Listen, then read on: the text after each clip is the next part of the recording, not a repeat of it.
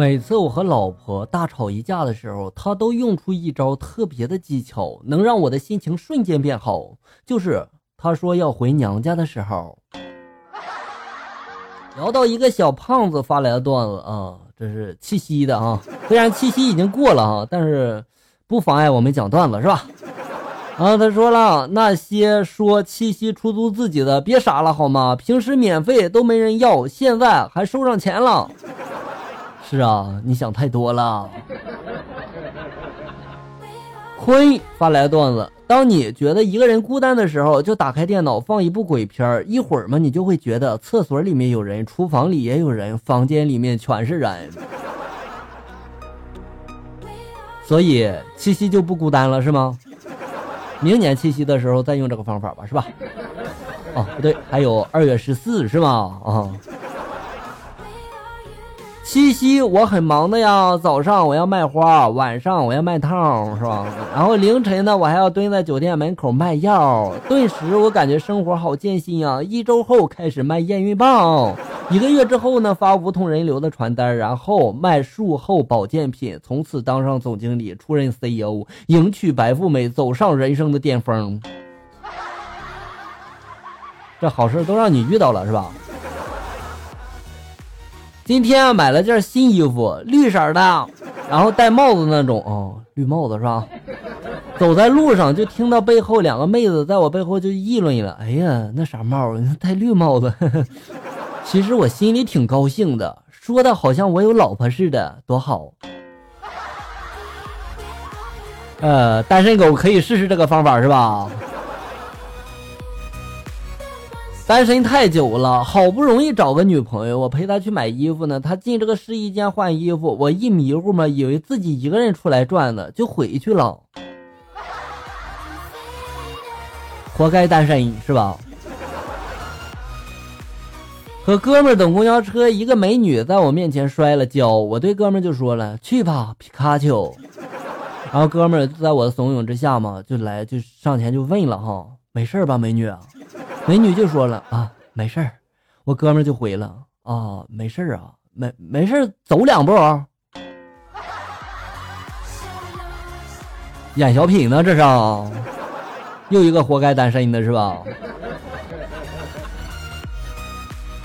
我有两个单身的哥们儿，前段时间嘛出差住这个酒店，因为半夜睡不着啊，觉得就空虚寂寞，于是就打电话叫来一个妹子。然后那妹子进屋之后嘛，两个人就迫不及待的把她拖到了床上。妹子急忙就喊了：“三个人怎么玩呀？”其中一二货哥们把扑克牌往这个床上一摊，就说了：“哈，你要是不会斗地主，那我们可以打电话换个人啊。”好吧，这个段子，请原谅我想多了。还赖我了，发来段子，跟姐姐吵架，打电话给妈妈告状。妈，你当初生了一个就好了吗？你干嘛要生我？他又欺负我。只听见妈妈悠悠的就来了一句：“本来就是打算生来给他玩的呀。”对，你生下来就是被玩的。这还是亲妈吗？笑哥家的猫主子发来的段子：宿舍一兄弟喜欢一女汉子，两个人的关系也不错，经常一起打球。有一天，他鼓起勇气就告白了，谁知道这个女汉子就说了：“我只把你当兄弟啊。”他万念俱灰的低下头，片刻，他突然抬起头来，然后收起了之前的失落，试探的就问了：“兄弟，能搞基吗？”你还是不懂他呀，同性才是真爱。昨天接了一快递电话，叫我下楼帮忙搬个大件儿，我就说了是轮椅吗？快递就说了是啊，我就说了我可能不太方便呀。快递就问我为啥，我就说了，你猜我为什么买轮椅？还不是因为我腿脚不好。早上，朋友兴冲冲的给我打电话，说要来看望我的眼睛恢复的怎么样了，并问我我家这边有什么好玩的，最好只有本地人知道的。我不加思索的就回答了：手机呀。嗯，有手机必须还得有 WiFi，这都是标配是吧？跟老公是大学校友，第一次认识是捡到他的饭卡，联系上之后相约在学校的超市，把饭卡还给了他，他非要请我喝饮料，拉进超市就给我买了瓶水才离开。后来嘛，我就问他是不是当时对我一见钟情才请我喝水的，老公不加思索就说了，我怕你偷偷的用我饭卡，所以我抓紧去这个超市买个东西看看余额。所以有些时候不要乱想，不然的话会伤得很深。彼岸花非花发来段子，医院里面医生就说了：“喂，快醒醒！”病人就说了：“什么事儿啊？”呃，时间到了，你该服安眠药了。哦，哎呀，你看你不说，我差点忘了，这都睡着了，你看我都。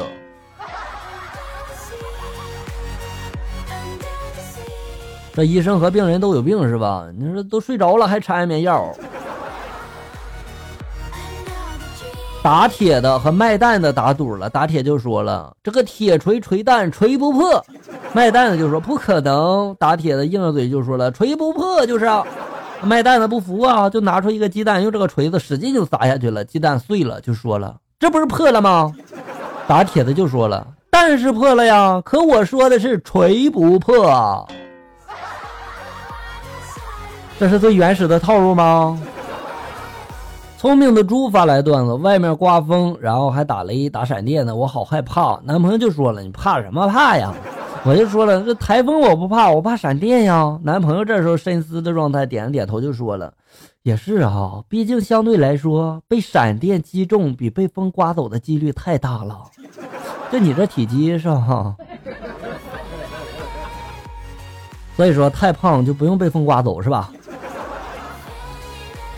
原来有你发来段子，今天早上一起床就发现自己多了两块腹肌，天呐，我才听了三天，不至于啊，腹肌都笑出来了，我不管，笑哥你还我马甲线。